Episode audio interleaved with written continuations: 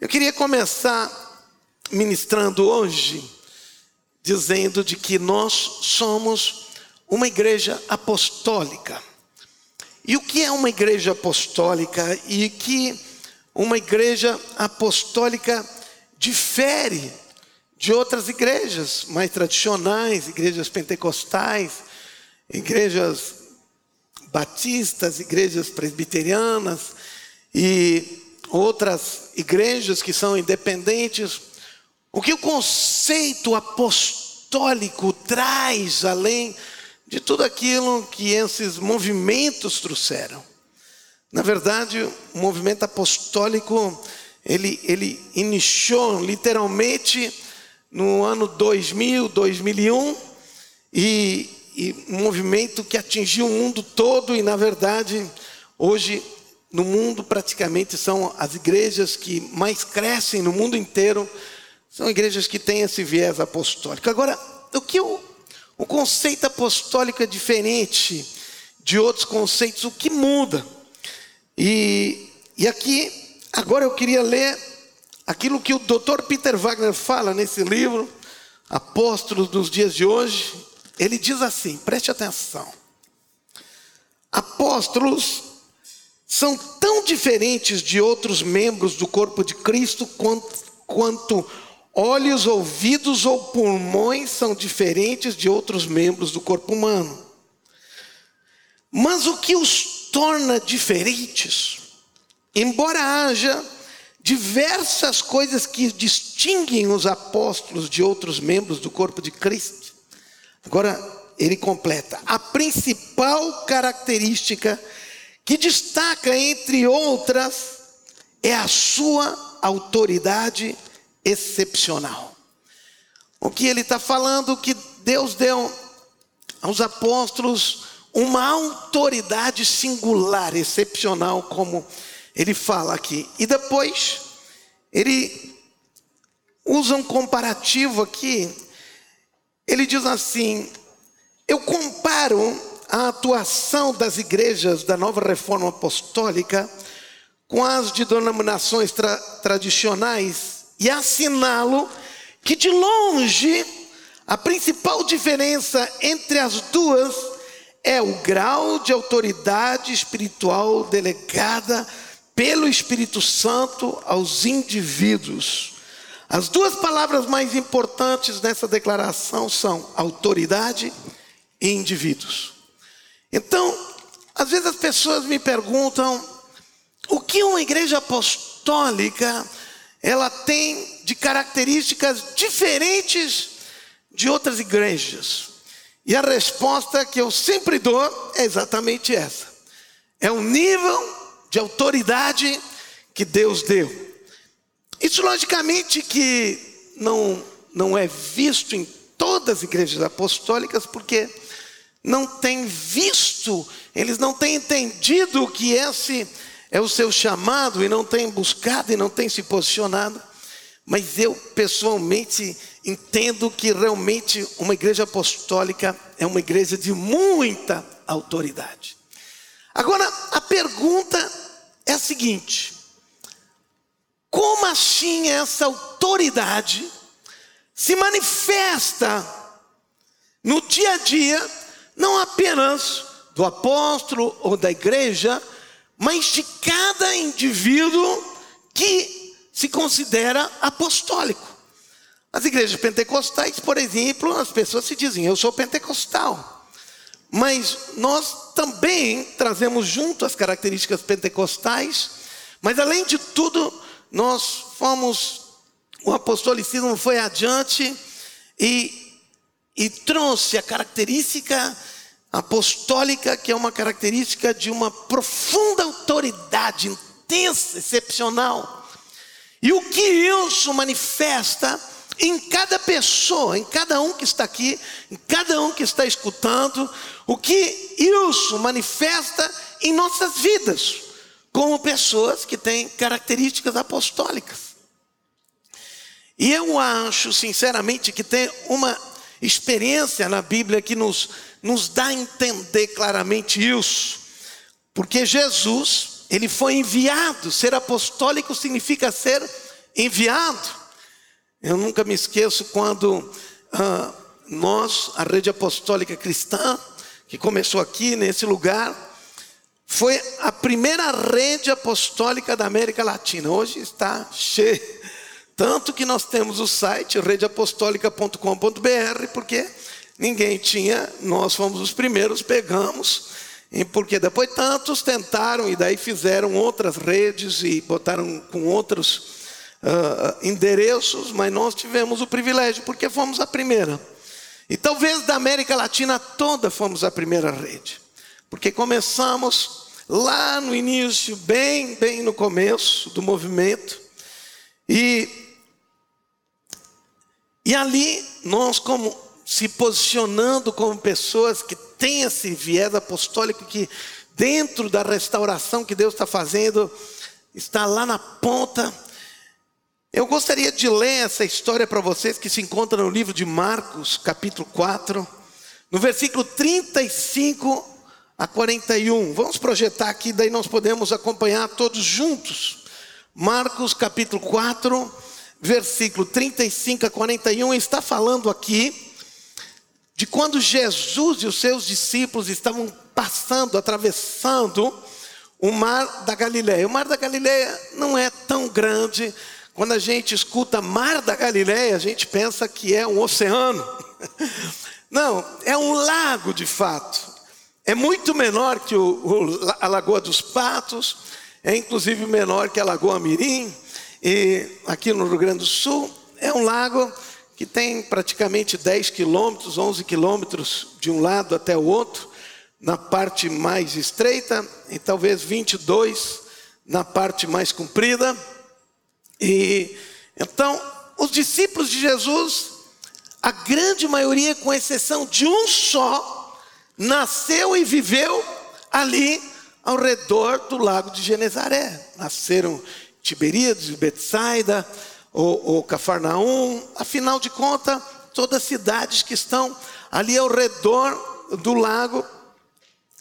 E então eles estavam acostumados, porque muitos deles, inclusive, eram pescadores. Quase que nasceram dentro de um barco, porque os seus pais eram pescadores. Eles conheciam, viviam, cresceram, tinham experiência, pescavam, saíam todas as noites para pescar, mar adentro, e então eram homens experientes. Neste contexto, Jesus agora estava ali.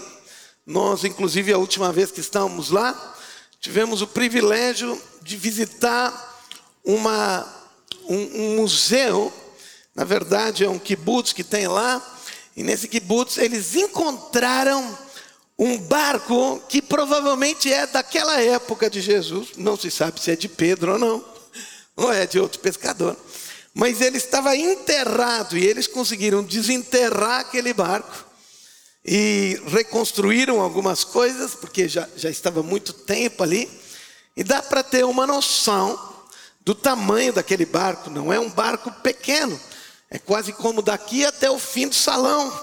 Né? Não era um barquinho como a gente pensa que é um caico ou uma coisa assim. Não, eles pescavam com grandes barcos a tal ponto que não estavam apenas uma, duas, três pessoas dentro do barco, eles estavam entre pelo menos os doze discípulos de Jesus, talvez tivesse mais algum deles, e agora Jesus estava junto também, então pelo menos tinham 13 pessoas, para ter 13 pessoas dentro de um barco. Não poderia ser uma canoa, um barquinho tão pequeno. E agora eles estavam atravessando, e Jesus então diz: naquele dia, sendo já tarde, disse-lhes: passemos para o outro lado. Então eles estavam de um lado e agora Jesus disse: Vamos, vamos para casa agora, vamos para o outro lado. E já fala que né, já estava tarde, e agora Jesus afirmou para ele: Vamos passar para o outro lado. Versículo 36. E eles, deixando a multidão, o levaram consigo, assim como estava no barco. E havia também com ele outros barquinhos. Então tinha o barco deles e tinham outros barcos menores. E levantou-se grande temporal, grande tempestade de vento, Essa palavra grande é a palavra grega mega. Então, quando a gente fala mega hoje, a gente sempre pensa numa coisa muito grande. Essa é a palavra mega, que era uma tempestade mega, era muito grande, de vento, e subiam as ondas por cima do barco, de maneira que já se enchia de água. Então as ondas estavam muito altas, estavam passando por cima do barco. E agora o barco estava se enchendo de água, não era pouco, porque, como eu falei para vocês, o barco era um barco grande, mas mesmo assim, o, barco estava praticamente naufragando, porque era uma mega tempestade. Não era uma tempestade, era uma mega tempestade. E, e ele estava na popa, dormindo, sobre um travesseiro, diz em outra tradução, aqui diz sobre uma almofada. E despertaram-no, dizendo-lhe: Mestre, não se te dá que pereçamos. Em outra tradução, diz: Não te importa que a gente vá morrer, que a gente pereça. E, e ele, despertando, repreendeu o vento e disse ao mar: Cala-te, aquieta-te. E o vento se aquietou, e houve grande bonança. E disse-lhes: Por que sois tão tímidos? Em outro, outra tradução diz: Por que vocês são tão medrosos? Por que vocês temem tanto? Ainda não tendes fé? Vejam, Jesus, no meio daquela tempestade, eles estavam afundando, desesperados, gente que estava acostumado a andar naquele lugar, um barco que não era pequeno. E agora, eles mostraram temor, mostraram medo, pensavam que iriam morrer. E Jesus repreende eles ainda, diz: Você não tem fé? E sentiram um grande temor e diziam uns aos outros: Mas quem é este que até o vento e o mar lhe obedecem? Esse texto nos ensina muita coisa sobre os conceitos apostólicos. Talvez não dê para falar todas as coisas, logicamente que existe muito mais do que essas, mas vocês podem perceber que Jesus agia com autoridade, inclusive com autoridade sobre o mar e sobre o vento. Ele se posicionava com autoridade. E isso fez com que as pessoas, os discípulos dele, se espantaram. Diz assim, mas que autoridade é essa? Que, que loucura é isso? Que, quem é esse homem que, que, que tem autoridade sobre o vento, que tem autoridade sobre o mar? E quando ele fala, o vento e o mar obedecem ele. Mas antes de chegar nesse texto, até aí, eu queria voltar um pouco e mostrar para vocês que no meio da tempestade, no meio da situação que eles estavam vivendo, eles estavam passando ali, eles se desesperaram, eles ficaram atormentados, eles ficaram realmente preocupados, pensavam realmente que iam morrer. E aqui nós podemos ver que na verdade, essa é uma característica muito comum da grande maioria das pessoas. Quando enfrentam uma situação muito difícil, uma tempestade na vida, quando enfrentam um momento desafiador, dizem: minha vida acabou, não sei como eu vou sair dessa. E aqui já ficam orando: Deus, por favor, tem misericórdia de mim, cuida meus filhos, assim, assim, assim. E então Aqui nós estamos num verdadeiro cenário, se pode se comparar a tempestade com as situações difíceis da vida e a reação das pessoas, dos discípulos de Jesus. Eles já estavam com Jesus, andavam já com Jesus, mas mesmo assim eles se apavoraram. Nós podemos ver que até que os discípulos receberam o Espírito Santo lá em Pentecostes, nós vemos, podemos ver que eles não tinham clareza da compreensão desse espírito apostólico. E logo vocês vão entender por quê. Aqui, por exemplo, é um caso. Jesus estava, preste atenção, a primeira vez que eu li isso, eu fiquei, mas Jesus estava condenando eles, porque eles tiveram medo, porque eles foram tímidos, porque eles não fizeram nada, não se levantaram e disse: vento, acalma-te, mar, tenha bonança. E Jesus repreendeu eles. Eu acho que se tivesse alguém aqui lá, será que Jesus teria repreendido também? Outro teria levantado e, e levantado as mãos e com autoridade falar com o vento, falar com o mar e disseram: agora acabou, terminou. Vento, deu para hoje, chegou. Mar, por favor, agora pronto, acaba. Talvez pouquíssimas pessoas, talvez alguns aqui no nosso meio fariam isso, alguns verdadeiramente apostólicos de que já aprenderam esse espírito, talvez já fariam isso. Mas a gente vê que os discípulos não fizeram e Jesus repreendeu eles. E agora, uma coisa nós podemos perceber aqui: que enquanto os discípulos estavam apavorados, amedrontados, intimidados, Jesus estava fazendo o quê? dormindo. Ele estava dormindo, tranquilo. Lá e o, o vento vinha e o barco ia para um lado para o outro, enchendo de água. Os caras apavorados pensavam para ele, já tinham morrido quase até. E, e, e disseram: Jesus, não te importa que nós pereçamos. Então, ah, Jesus estava dormindo, tranquilo lá. Alguém quer ser que nem Jesus aqui? Que no meio da tempestade, no meio que todo mundo está achando acabou, nós estamos tranquilos, como a Bíblia diz, deito né, no travesseiro e pego logo no sono. E é interessante como, de novo, de novo, de novo, de novo, de novo, na Bíblia se fala, Deus fala para nós: não temas, não temas, não temas porque eu estou contigo. Não temas porque eu estou contigo. Quando tem um grande desafio, Jesus volta, não temas.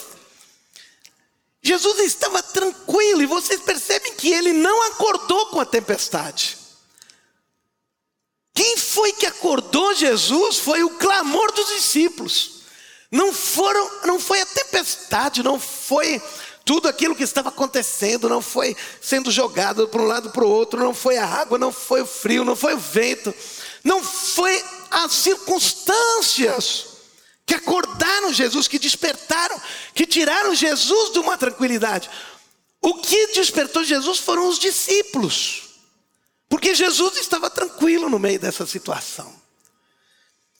E agora a pergunta é a seguinte: como é e por que Jesus, mesmo numa situação de perigo, inclusive de morte, como os próprios discípulos que estavam acostumados ali naquela circunstância, e, e sabiam que realmente era circunstância muito difícil, porque eles mesmos, agora eles estavam dizendo, né, que, que estavam acostumados ali, eles estavam dizendo: nós vamos morrer. Eles estavam vendo desesperador, era uma mega tempestade. Agora, por que é que Jesus ele estava tão tranquilo? Quando me vem essa história, me vem uma outra história lá de Gease, lá no Velho Testamento de Eliseu. E daí, quando Gease e Eliseu acordam, provavelmente era Gease que estava lá com Eliseu, eles acordam de manhã. Gease olha para fora da janela e um exército todo do rei da Síria estava em redor da casa onde eles moravam e um exército poderoso e ele disse: ai, ai, ai, ai, ai, ai, ai, ai. Talvez naquela época não tinha o desenho, o, o, o programa do Chapolin, ele poderia dizer: e agora? Quem virá me salvar? Porque ele olhou, era um exército inteiro contra dois homens. E quando Gease, olhando para fora da janela, vê aquele exército que estava buscando Eliseu e buscando a Gease, ele vai lá para Eliseu e Eliseu está tranquilo tomando café. Tu não viu o que está aí fora? E daí qual foi a resposta de Eliseu para Gease? A resposta de Eliseu para Gease é: Deus, abre os olhos dele, porque ele não está vendo. Então abre os olhos, ele só está vendo aquilo que se vê com esses olhos naturais. Entre o exército do rei da Síria e a casa onde eles estavam, havia um grande exército de anjos que estavam protegendo. Então, por isso Eliseu estava sentado, tranquilo, tomando o cafezinho dele. E por que ele podia estar assim? Porque ele estava vendo algo que Gease não estava vendo. E agora eu volto aqui para esse texto. O que será que Jesus estava vendo que os outros não estavam vendo? Estão me entendendo o que eu estou falando? Para Jesus ficar tranquilo, porque eu quero que tu entenda. Jesus era homem igualzinho a mim e a ti. Ele era igual, sujeito aos mesmos sentimentos, aos mesmos pavores, aos mesmos medos, às mesmas circunstâncias. Ele, ele, ele, por ser filho de Deus, ele, a Bíblia diz que ele se desfez de toda a sua divindade e tomou forma de homem, se humilhou a tal ponto, a humildade dele foi tanta que ele se tornou homem igual a nós, a tal ponto que ele foi crucificado e morreu em morte de cruz, ou seja, era a coisa mais terrível e ele não usou o poder dele como Deus para poder sair dessa situação. Então, Jesus era sujeito às mesmas coisas que nós. Agora ele estava vendo algo que normalmente aquele que não vê as coisas espirituais não consegue perceber. Então, eu quero falar um pouquinho sobre aquilo que se vê, o mundo visível, e o mundo invisível, nós precisamos entender.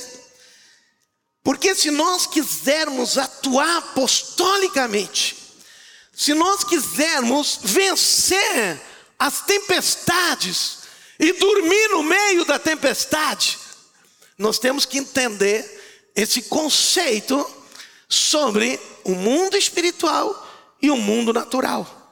Porque se nós não entender este conceito do mundo espiritual, do mundo natural, nós vamos viver apenas da dimensão natural e vamos viver limitadamente. Como os discípulos de Jesus ali estavam vivendo limitadamente e por isso se apavoraram. Então, na verdade, os únicos que conseguem entender a questão espiritual, que há um mundo, uma dimensão espiritual, somos nós. Porque essa revelação que Jesus trouxe, porque até Jesus, até o apóstolo Paulo, não se compreendia isso muito bem, com algumas exceções. Então eu quero que tu entenda, o mundo físico, esse que nós vemos agora, é um mundo que a gente consegue se comunicar, nós, assim como nós temos corpo, nós nos comunicamos pelos cinco sentidos, por aquilo que nós vemos, por aquilo que nós escutamos, por aquilo que nós tocamos, é, por aquilo que nós, pelo paladar e pelo, por aquilo que a gente consegue perceber pelo cheiro. Os cinco sentidos fazem com que a gente consiga se relacionar, consiga ver este mundo é como ele é, o mundo natural. Então, na verdade, quando a gente está apenas conectado e apenas consegue olhar o mundo natural, a gente se, se torna que nem foi Tomé. Lembra de Tomé? Tomé estava fora, não estava junto com os discípulos, Depois da morte e ressurreição de Jesus, eles estavam fechados no, no, no cenáculo, provavelmente numa sala de jantar em cima, numa casa. Quando a gente vai para Jerusalém, normalmente a gente vai nesse lugar. E agora Jesus estava, veio e se apresenta no meio dos discípulos depois de ter ressuscitado. E Tomé não estava lá. Na próxima semana, Tomé estava junto com os discípulos. E os discípulos disseram: Ô Tomé, Jesus estava no nosso meio, ele ressuscitou. Jesus ressuscitou, ele estava junto conosco. E daí o que ele disse? Eu só crerei que ele ressuscitou se eu ver com os meus próprios olhos e tocar aonde estava os pregos e aonde a lança cruzou. Então, agora ele estava no meio dos discípulos e, e agora Jesus se apresenta de novo. E Jesus diz: Paz seja com todos, shalom, shalom. Ele disse assim: Tomé, vem aqui agora. Olha aqui, tá vendo? Tá vendo aqui? Ali no meu pé. Tá vendo aqui, puxa? Tá vendo aqui a marca aqui? Então, ele se ajoelhou e disse: Senhor meu e Deus meu. E Jesus disse: Porque tu viste creste. Na verdade, na verdade é o seguinte: aquilo que consegue se ver, e aquilo que a gente consegue tocar, aquilo que a gente está vivendo, experimentando nesse mundo, isso não precisa não precisa ter fé para crer nisso, porque é só olhar, é uma realidade se a gente negar isso, a gente está com um problema mental. Então, não precisa ter fé para crer naquilo que nós vemos. Fé nós precisamos para crer naquilo que nós não vemos. Amém? Estão entendendo? Então a fé não está nessa dimensão, ela está em outra dimensão. E quando nós não conseguimos sair da dimensão daquilo que nós vemos, tocamos, experimentamos, das circunstâncias desse mundo natural, quando nós só cremos nesse mundo natural, só acreditamos, só temos essa visão. O que acontece é que nós nos tornamos extremamente limitados e temos pouco poder de influência. Por quê? Porque temos pouco poder de influência. Porque logo nós vamos ver que esse mundo natural é influenciado pelo mundo, pela dimensão espiritual. Diga comigo, o mundo natural é influenciado pela dimensão espiritual. Nós estamos vivendo ao mesmo tempo. Existe o mundo natural que nós vemos, que nós nos conectamos. Existe um mundo espiritual que nós nos conectamos com ele. É que muitos chamam de sexto sentido. Eu percebi alguma coisa, notei, tive uma visão, tive uma revelação. São aquelas coisas que a gente tem essas percepções de Deus, que a gente percebe as coisas espirituais em nosso espírito. Então, nós precisamos entender de que quando nós apenas nos conectamos e apenas prestamos atenção nas coisas naturais, nós somos as mais limitadas das pessoas. Por quê? Porque existe uma imensidão, uma dimensão espiritual tão intensa, tão grande, que se a gente não prestar atenção, e essa dimensão espiritual, nós só podemos fazer diferença se nós começamos a viver nessa dimensão, senão nós estamos limitados. Então, se nós quisermos fazer diferença, ser fazedores de diferença aqui neste mundo não é apenas nos limites do mundo natural. Nos limites do mundo natural, nós precisamos ser cientistas ou qualquer coisa assim, ou pessoas que. Mas se nós quisermos influenciar, nós temos que entrar nessa dimensão. Projeta aí 2 Coríntios capítulo 5, versículo 7. Então, é o que na Bíblia fala exatamente sobre esse tema. Fala que essas duas dimensões, Paulo começa a falar. Ele diz assim: que o justo, né, o justo diz, porque andamos por fé e não por aquilo que vemos. Então, nós andamos por aquilo que nós cremos e não por aquilo que nós vemos. Aqui está falando das duas dimensões: da dimensão natural e da dimensão espiritual, que é a dimensão da fé. Diga assim: dimensão natural e dimensão espiritual. A dimensão espiritual é a dimensão da fé, amém? E a dimensão natural é a dimensão da lógica. Eu vou ter um ajudante pregador aí.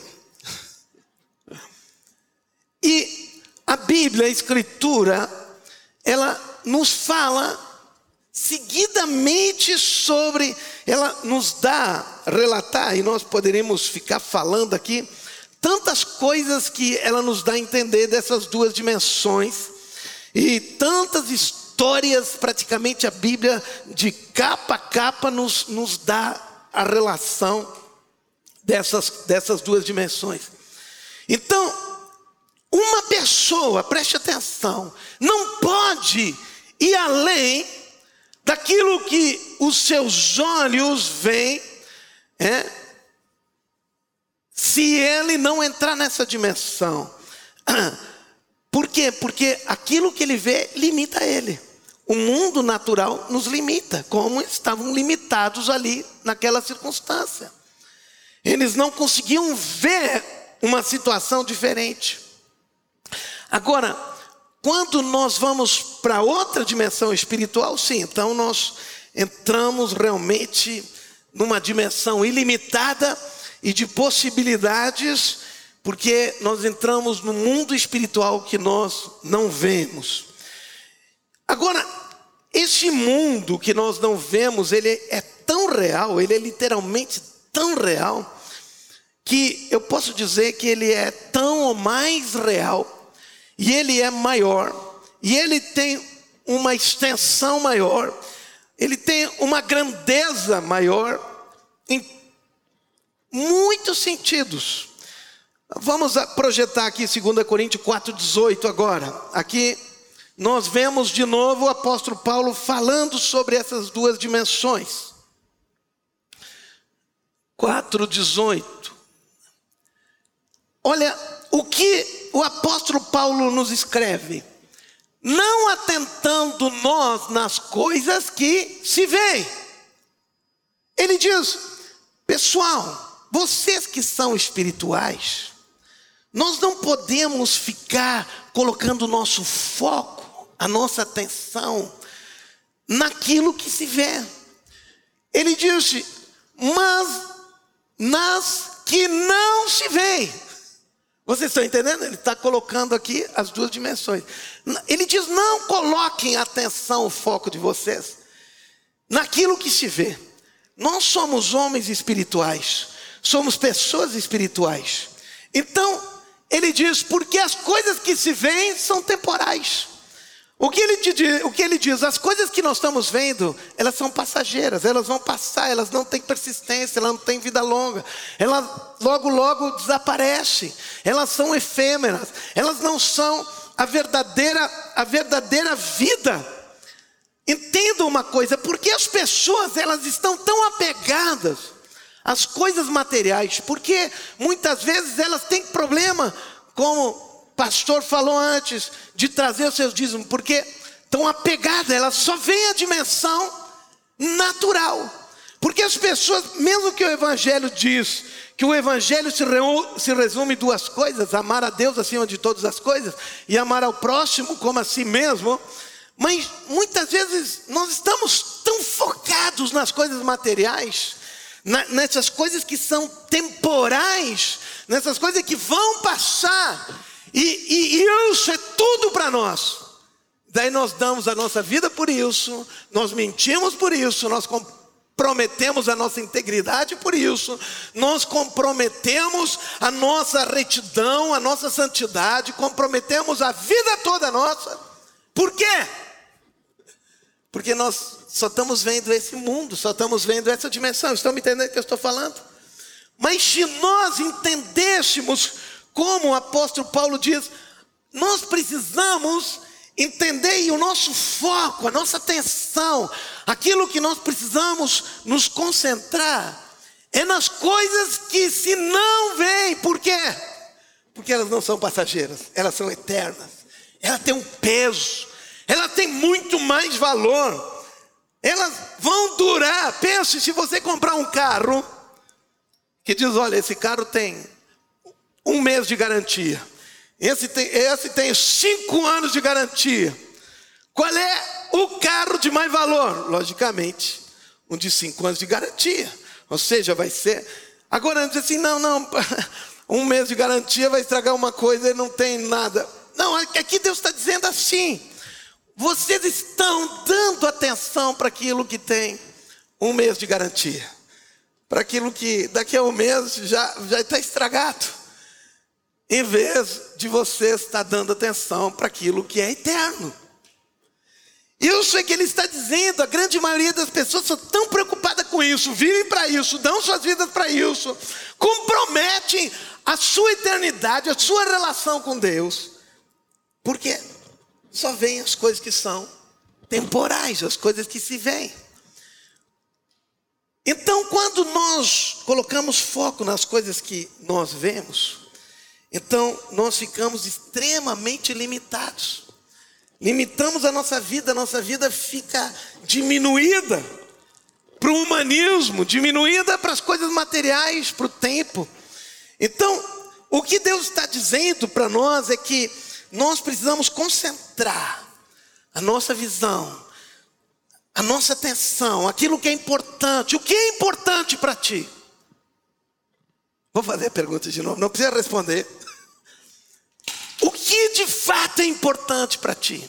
O que tem valor? Aonde tu tem dado o teu tempo? Aonde está o foco? Nas coisas temporais? Aonde está a tua urgência, a tua prioridade? Então, nós precisamos entender isso, que a boa nova é de que é, nós agora é, podemos olhar e podemos ver, começar a olhar numa nova dimensão. Por isso Paulo orava. Ele dizia assim: "Eu oro para que os vossos olhos espirituais sejam iluminados e vocês consigam ver aquilo que não se consegue ver com esses olhos".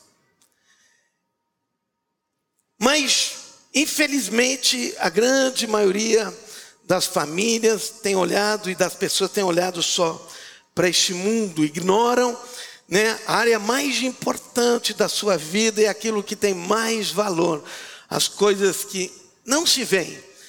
E escute para mim aqui, escute o que eu estou falando. As coisas que não se veem, diga assim: as coisas que não se veem influenciam as que se veem. Vou falar de novo. As coisas que não se veem influenciam, controlam e determinam o futuro daquilo que a gente vê. Então, na verdade, se a gente quiser mudar aquilo que a gente está vendo, nós podemos nos dedicar a mudar algumas coisas, mas o que eu quero dizer para ti que que a grande maioria dessas coisas só podem ser mudadas se eu mudar o meu foco. Eu só posso experimentar isso que o pastor falou, uma vida extraordinária, experimentando a mão de Deus, fazendo diferença, saindo do círculo vicioso da vida, se eu começar a focar naquilo que eu não vejo. Porque, abre Hebreus 11, 3, porque Hebreus 11, 3 nos diz de que toda a terra, tudo que nós vemos foi feito daquilo que nós não vemos. Então, para vocês terem uma ideia, tudo aquilo que nós vemos, tudo aquilo que nós estamos vendo, vem daquilo que não, não se vê. Pela fé entendemos que os mundos, pela palavra de Deus, foram criados, de maneira que aquilo que se vê não foi feito do que é aparente. Em outra tradução diz: de maneira que aquilo que se vê foi feito daquilo que não se vê. Diga assim: aquilo que se vê foi feito daquilo que não se vê. Estão me entendendo? Ou seja, o que está dizendo que aquilo que é espiritual gera aquilo que é natural. Diga assim: aquilo que é espiritual gera aquilo que é natural. É só ver há um, um, dentro da missiologia há uma janela 1040, que é a janela na, no mapa do mundo que diz os países menos evangelizados do mundo. Nessa janela 1040, no meio do mapa do mundo, eles fizeram uma janela e ali estão os países menos evangelizados do mundo. Incrivelmente, exatamente esses países menos que menos receberam a palavra de Deus são os países com renda per capita mais pobre do mundo, mais baixa do mundo, são os países em que existe o menor índice de escolaridade do mundo, são os países que existem a menor, a, a, a, menor expectativa de vida no mundo. São os países que têm a maior mortalidade infantil do mundo, são os países mais miseráveis do mundo. O mundo espiritual não buscam a Deus, não tem contato com Deus, com o mundo espiritual, e carregam na sua nação como um todo a desgraça, enquanto que as nações que aprenderam a buscar Deus prosperaram de uma forma sobrenatural. Então, nós temos que entender que o mundo que nós vemos, ele, ele, ele faz, ele controla, ele gera aquilo que, que nós vemos. Então, se nós precisamos estar, aprender com o apóstolo Paulo, estar atento às coisas espirituais. Amém? Estão entendendo o que eu estou falando? Então, o que eu quero dizer é que essa dimensão espiritual, ela transcende muito a dimensão natural. Muito. O mundo espiritual, a dimensão espiritual é tão poderosa que ela gera o mundo natural. Vou falar de novo.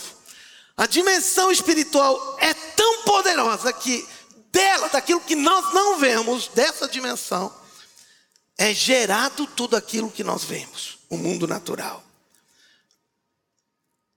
Lógico que nós, então, não podemos nos ficar só de um lado, só do outro, nós estamos vivendo nesse mundo, mas nós precisamos entender isso com clareza e precisamos entender que esse, o espírito, as coisas espirituais, elas influenciam sobre as coisas físicas.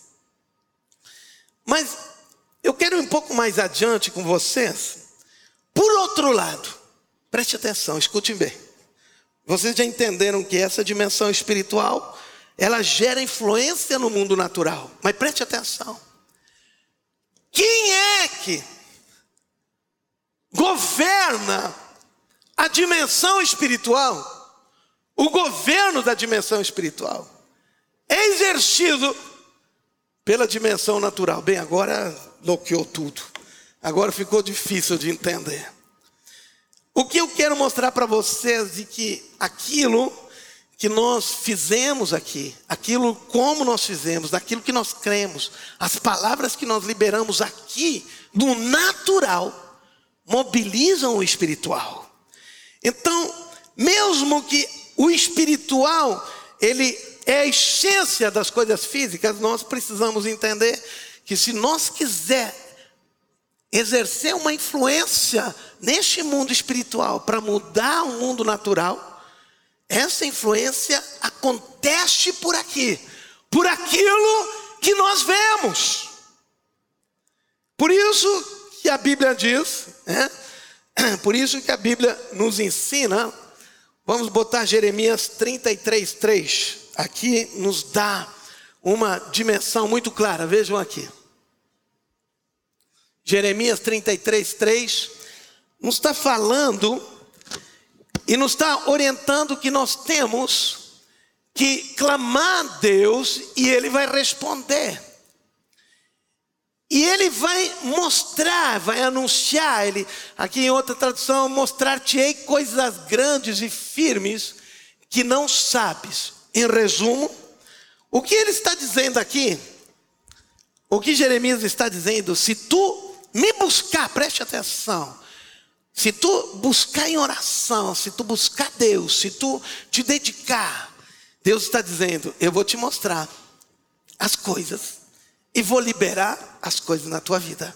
E vou fazer que a dimensão espiritual trabalhe a teu favor. O que ele está dizendo aqui é que se nós quiser fazer com que o mundo, essa dimensão espiritual, venha e trabalhe, libere, crie as coisas a nosso favor, ao teu favor, gere os milagres de Deus para a tua vida. A voz de comando é dado por nós nesse mundo, nessa dimensão, nessa dimensão física natural que estamos vivendo. Aqui ele está dizendo: clama a mim e vou te responder, e vou te anunciar coisas grandes. Em outra tradução diz e ocultas. Em outra tradução diz que nós não conhecemos, que nós não sabemos, que nós não vemos. Aqui Jeremias está explicando isso. Ele está falando, ele está dizendo: se vocês clamarem, buscarem, e vocês forem homens espirituais e entenderem isso, vocês vão dar a voz de comando. E dando a voz de comando, o que vai acontecer é que o mundo espiritual vai trabalhar, vai agir, vai, vai formatar, vai gerar as coisas neste mundo natural pelo comando do mundo natural. Amém? Estão entendendo? Está um pouco complicado, mas é assim que funciona mesmo.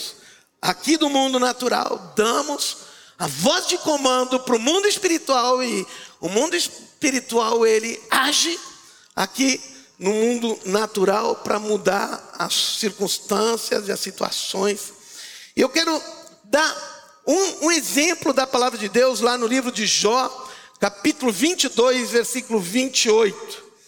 E aqui nos dá uma palavra muito intrigante, porque foi traduzido de uma forma, mas tem uma outra forma que na tradução uh, brasileira, que para mim é a melhor tradução desse versículo. Aqui diz assim: Determinarás tu algum negócio e ser-te-á firme, e a luz brilhará em teus caminhos. Em outra tradução diz assim: farás decretos que serão bem-sucedidos. Diga assim: eu preciso fazer decretos que são bem-sucedidos. Amém? Vocês estão entendendo? Ou seja, eu decreto, eu determino os projetos, os sonhos, a visão de Deus, a palavra a voz profética, aquilo que Deus está fazendo, aquilo que Deus está liberando, toda sorte de bênção, todas as coisas, e eu determino, eu libero, eu dou a ordem, e é isso que Jesus disse aos discípulos dele. Vejam, quando ele chama os discípulos e ele dá autoridade sobre a igreja, ele diz assim: tudo que vocês decretarem aqui na terra, amarrarem, fecharem, ordenarem, abrirem ou fecharem aqui na terra, isso acontecerá nos céus. O que ele está dizendo? Vocês vão dar ordem aqui na terra, e nessa dimensão espiritual vai acontecer isso. Uau, uau. Vocês estão começando a entender o que é ser apostólico? Para mim, uma das formas de mais claramente entender os conceitos apostólicos é na oração. Porque enquanto as outras pessoas elas ficam mendigando diante de Deus, nós entendemos que um povo apostólico tem autoridade para determinar, para decretar, para estabelecer, para dizer evento, deu para bola, pode parar, acabou de brincadeira, porque e está aqui um homem, uma mulher apostólicos, e tem autoridade sobre serpentes e escorpiões, e sobre o vento e sobre o mar, e sobre a morte, sobre o inferno, e aquilo que nós declararmos na terra será liberado e acontecerá nos céus. Amém? Entenderam? Você não dá nenhum aplauso por isso? Meu Deus!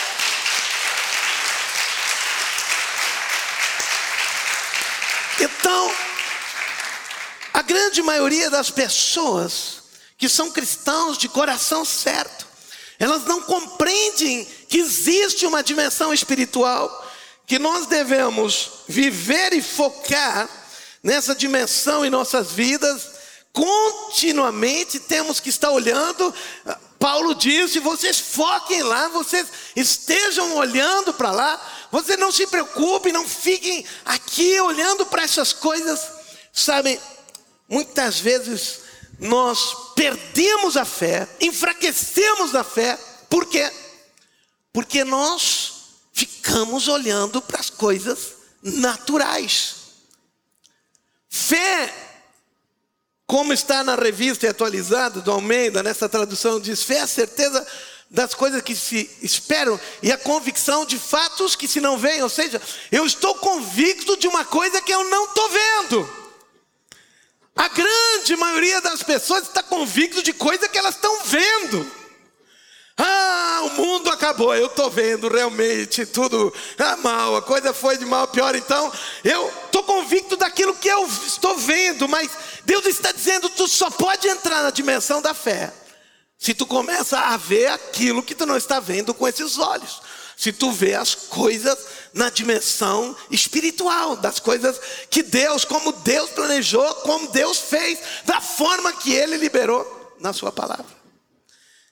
E nós vemos isso, queridos, e eu quero passar para que a gente entenda isso claramente, que nós, nós vemos isso exatamente na vida, por favor, vamos abrir lá no livro de uh, Romanos capítulo 4, versículo 18, e aqui nós podemos ver exatamente esses dois conceitos. Porque quando eu começo a declarar e começo a ver aquilo que eu não vejo, entro, consigo entrar porque diga assim, diga assim, eu sou um ser espiritual. Temos o corpo que nós nos comunicamos com esse mundo visível, mas a Bíblia diz também que Deus é espírito. Então, as coisas de Deus estão nessa dimensão espiritual. Então, Agora, a palavra de Deus nos fala que Deus, Ele deu para cada um de nós uma medida de fé. Ou seja, tem pessoas que têm uma fé fraca e tem pessoas que têm uma fé forte, uma fé realmente vigorosa. E nós vemos isso aqui nesse texto. Ele está falando que, nesse texto, de que está falando sobre Abraão, que ele teve um filho, aonde não havia esperança. Diz assim: o qual em, esperança creu contra a esperança. Tanto que ele tornou-se pai de muitas nações, conforme o que lhe fora dito, assim será a tua descendência. Então ele tinha uma palavra, ele tinha uma palavra espiritual, uma palavra de Deus. E agora, Preste atenção, agora nós vamos entender isso bem claramente. Vai, versículo 19. E diz assim, versículo 19 agora. E não enfraquecendo na fé, ou seja, preste atenção. Ele aqui está dizendo, ele não teve uma fé fraca, amém? Está entendendo? Uma fé medíocre um, ou seja, ele não enfraqueceu na fé. Ele não atentou seu próprio corpo já amortecido, pois era já quase 100 anos, nem tampouco para o amortecimento do ventre de Sara. O que está dizendo? Como é que eu enfraqueço a fé? Quando eu atento para o mundo natural, para as limitações naturais. Vocês estão entendendo? Como é que eu posso limitar minha fé? Quando eu estou olhando para as circunstâncias naturais, para esse mundo natural, eu estou atentando para esse mundo natural, então eu amorteço, eu, eu enfraqueço. Ele já tinha 99 anos, e a esposa dele 89 quando recebeu a promessa, mas Abraão não olhou, não deu atenção. Ele sabia dessas limitações, ele não estava fora do mundo, ele estava no mundo, mas ele não estava o que? Atentando, ele não estava dando atenção. Meu Deus do céu. Uau, estão me entendendo aí? Eu quero, a partir de hoje, sair homens e mulheres apostólicos aí que vão mudar a história da humanidade. Amém? Então ele não olhou, não atentou, não deu atenção para as limitações. Mas vamos ver o próximo versículo 20. Vamos ver como ele foi forte na fé. E não duvidou da promessa de Deus por incredulidade, mas foi fortificado na fé. E o que era fortificado na fé? É a promessa é o mundo que nós não estamos vendo, mas Deus disse na palavra dele. É aquilo que nós não vemos com os olhos naturais, mas Deus disse para ele: olha para o céu e veja quantas estrelas tem no céu. E esse número de estrelas vai ser a tua descendência. Então ele começou a olhar toda noite para o céu. E não para a veinha dele, estava do lado dele. E para ele também, né? Vocês estão me entendendo? Ele atentou. Volta o versículo anterior. O que ele atentou? Para, ele deu atenção para. É, Senha depois. Ele, ele deu atenção e não duvidou da promessa de Deus, mas foi fortificado na fé, dando glória a Deus. Vejam. E agora? Ele já começou a dar glória a Deus. Ele já começou a agradecer. Bem, ele não via nada, mas foi mal. Deus, obrigado. Que vão sair muitos reis da minha genealogia, muitas nações. E tu vai fazer uma história com meus filhos. Ele já começou, glória a Deus por isso, Deus. Eu gosto muito da história do Dr. Paulo Young Show, pastor da maior igreja do mundo. Ele não tinha nada, era tão pobre, pobre, pobre, que ele dormia na igreja. A igreja era uma tenda que ele tinha ganhado do exército, e no chão batido, é ali ele começou a pregar. E ali ele dormia, estendia o negócio no chão e dormia. E um dia ele estava dizendo, orando para Deus, e, e daí Deus diz: Mas o que, que tu quer? Ele diz: Mas como assim? Não, específico, o que, que tu quer? Daí ele disse: Uma mesa, uma cadeira e uma bicicleta. Ele disse: Tá, mas tem que dizer que tipo. Não, uma mesa de madeira assim, com esse contorno desse jeito, uma bicicleta de tal cor, tal marca e uma cadeira daquele tipo, estofada assim, assim, assim. E daí ele saiu dizendo para todo mundo: Deus me deu uma bicicleta, uma mesa e uma cadeira, e começou a descrever tudo aquilo que ele tinha pedido para Deus, porque Deus tinha dito: diz como é. E daí um cara disse: Não acredito, eu quero ir lá ver. E daí eu o cara pegou, foi junto com ele, chegou lá na tenda dele, não tinha nada. E ele disse assim: Não, ainda não chegou, mas está no caminho. É como uma mulher grávida, ela está com o bebê ali já, mas está chegando, daqui a pouco vai chegar. Mas que ele já existe, já está ali, já está ali. Passou os dias, exatamente o que ele tinha pedido estava lá na tenda dele. Por quê? Ele ousou a crer, não naquilo que se vê. Não há mérito nenhum em acreditar naquilo que se vê, na verdade, há burrice se eu não acredito naquilo que eu vejo. O mérito, a grandeza, está em crer naquilo que eu não vejo ainda. Não é que não existe. O bebê está lá dentro da barriga. Ele já existe. Ainda não chegou. Mas a palavra de fé que eu libero, lembra? A palavra de fé que eu libero. Isso é liberar a palavra para trazer a existência.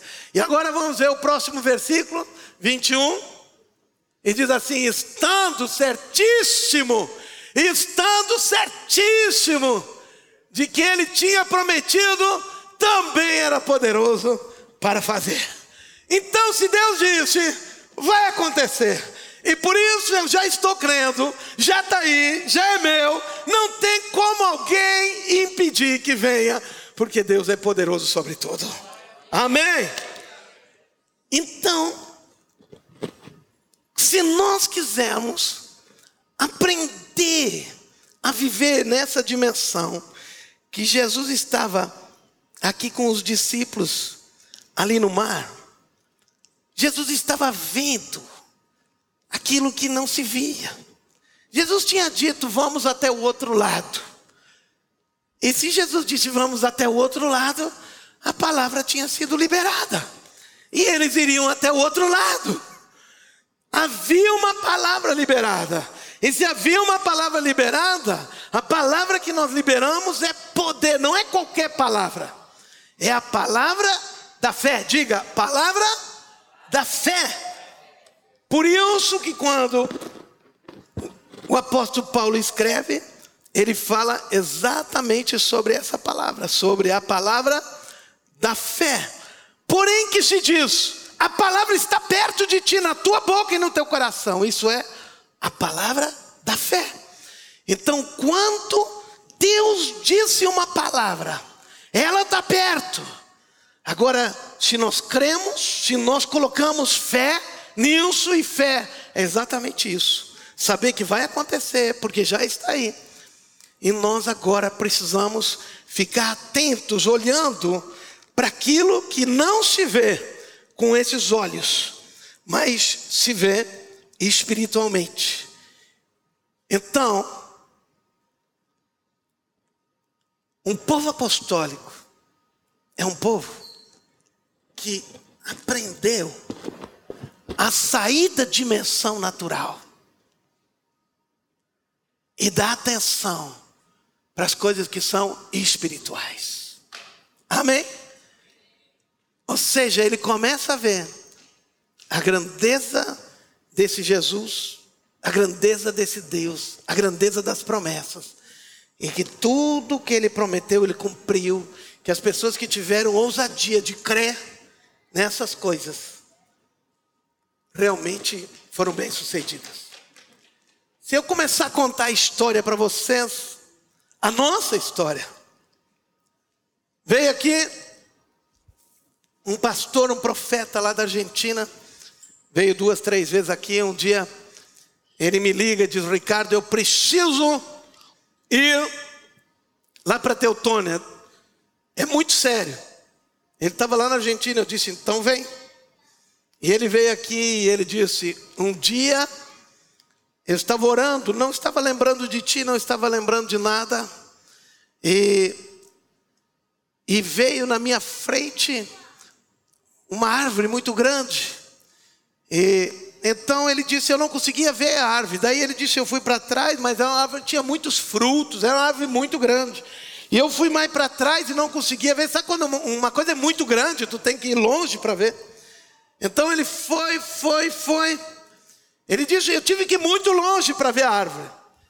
E ele disse assim: Quando eu vi a árvore, eu vi que a, como se diz, a, a, a, a popa, não, como é que é? A copa era o teu rosto. E que existiam galhos que iam tão longe, para tantos os lados, tinha tanto fruto, tanto fruto, tanto fruto nesses galhos. E mais, os frutos caíam no chão e surgiam novas árvores. E ainda mais, a raiz dessa árvore não estava na terra, estava em concreto, estava tão firme no chão como se fosse concreto. Então, naquele mesmo período ali veio o Roni Chaves aqui, pregou aqui, nós éramos assim como um grupo assim, um dos principais apóstolos do mundo. E ele veio pregar aqui, eu nunca me esqueço, o dia que ele veio aqui não tinha nada disso aqui. A igreja era só até ali. A parede era ali assim, não era aqui atrás. E éramos um grupo pequeno. Ele veio aqui na frente e ele disse: Olha, eu queria começar a pregar, mas não posso. Ele disse: Vocês estão dispostos a liberar o pastor de vocês? Porque o pastor de vocês vocês vão precisar liberar ele. Porque ele vai para tantos lugares, tantos lugares, vai estabelecer tantas coisas. Vai para tantos lugares, nós éramos meia dúzia de pessoas. E nós ajoelhamos ali e oramos e declaramos: Deus, a tua promessa, a tua promessa tem que acontecer. E hoje, quando nós vemos o Evangelho através da rede apostólica chegando em tantos lugares, não se via isso. Mas quando eu orava, eu sempre via aquela árvore na minha frente. Eu disse: Deus, essa é a promessa. Eu não estou vendo com esses olhos ainda, mas vai acontecer. E tem acontecido. O que eu quero te dizer é que Deus já te abençoou com todas as coisas nessa dimensão espiritual, nos lugares celestiais, como a Bíblia diz, nessa dimensão espiritual. E nós agora temos que saber se Deus deu uma promessa, se Deus falou o teu coração, Pode te jogar, porque Deus vai fazer. Pode te entregar de cabeça, porque Deus vai realizar. Se eu contar para as coisas de vocês tudo, eu me lembro que eu estava resistindo, resistindo para começar a rede apostólica. E eu disse, Deus, quem eu sou aqui no interior? Daí Deus disse para mim assim, Ricardo, acabou. Deu, não fala mais nada.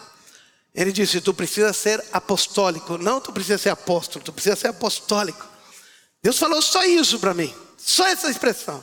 Tu precisa ser apostólico. Apostólico significa enviado. Apostólico não significa que eu decida. Apostólico significa que alguém decidiu por mim e me enviou. Então diz: a partir de agora não é mais tu que decide, tu está decidindo a não ir. Mas agora Tu precisa ser apostólico. Agora eu decidi, estou te enviando. E aquele dia, a partir daquele minuto, a rede apostólica começou a existir. E é tudo que nós vemos hoje. O que eu quero dizer para ti, querido, que quando Deus dá uma palavra, quando Deus tem uma promessa para a tua vida, quando Deus fala algo, eu estava falando essa semana várias vezes, eu estava orando muito, eu disse, Deus, eu quero um programa de rádio. Daí me ofereceram um programa de rádio. E disseram assim, Ricardo, só não pode falar muito de Deus. Pode falar de coisas positivas, de coisa boa, mas essas coisas de falar muito de Deus, isso não sei se vai pegar bem. Eu disse, não, então não quero. E eu continuei orando, estava tão decepcionado. Um dia chegaram para mim, não mais, sem nada. Gente que eu nunca tinha falado, chegaram para mim, Ricardo, nós viemos aqui porque nós temos que vender a rádio para ti. Eu disse, como assim? Não, nós viemos aqui vender a rádio para ti. Daí eu pedi, mas qual é o valor? Daí eles falaram o valor, eu disse, meu Deus do céu, eu tenho que trabalhar minha vida inteira para pagar isso. É um prazer muito bom pela lembrança, muito obrigado, mas acabou nossa conversa aqui. Eu fui dormir naquela noite. Acordei outro dia de manhã, Deus falando comigo, disse assim: Ricardo, tu sempre estava orando por um programa de rádio. Eu te surpreendi, estou querendo te dar uma rádio. e tu não quer? Eu disse, daí Deus disse assim: depois não adianta ficar orando, porque quando eu estou te trazendo as coisas, tu, tu, tu joga fora. Disse, tá bom, Deus. No mesmo dia fui lá e disse: ó, volta aqui, vamos conversar. Batemos um martelo naquele dia. Fechei negócio aquele dia. Como eu ia pagar, não tinha a mínima ideia. Foi tudo pago no dia certo. Se você me pedir como foi, não me perguntem. Mas Deus deu um jeito para a coisa acontecer. Mas Ele deu a palavra. Tu pode, com pode lá, porque Deus vai fazer. Amém? Por quê? Porque quando tu crê na dimensão espiritual, por isso que fé é firme fundamento, é a base, fé é a substância daquilo que se espera. Então, quando tu agir conforme Deus deu a palavra, conforme a promessa dele, tu está agindo com fé. E aquilo que tu espera, aquilo que tu sabe que tu não está vendo ainda, mas já existe, vai acontecer. Amém? Esse é um povo apostólico. Povo que se levanta com autoridade, não pedindo para Deus, mas trazendo à existência aquilo que ainda não se vê, mas já existe, que Deus já te abençoou.